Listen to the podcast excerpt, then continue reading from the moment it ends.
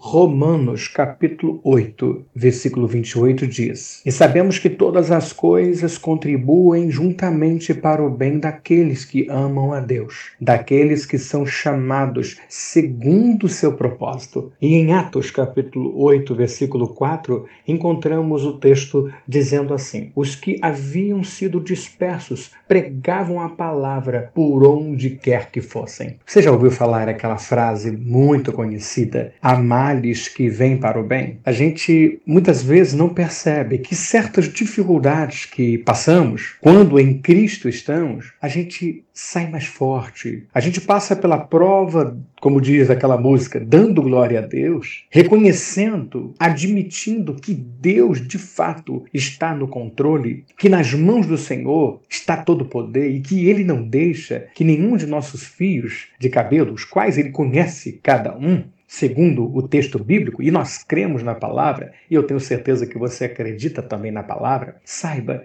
que assim como aconteceu com esses irmãos aqui relatados, nessa experiência com Deus, diante das perseguições, eles tiveram mais ânimos ainda para trabalharem, para fazer a vontade de Deus, para falarem com mais coragem sobre o amor de Deus. E as lutas para eles serviram como um motivo a mais para continuarem firmes na presença do Senhor. Eu tenho certeza que a luta que você está enfrentando, que a batalha que você está enfrentando, servirá para te fortalecer mais e te qualificar para o reino. Deus te abençoe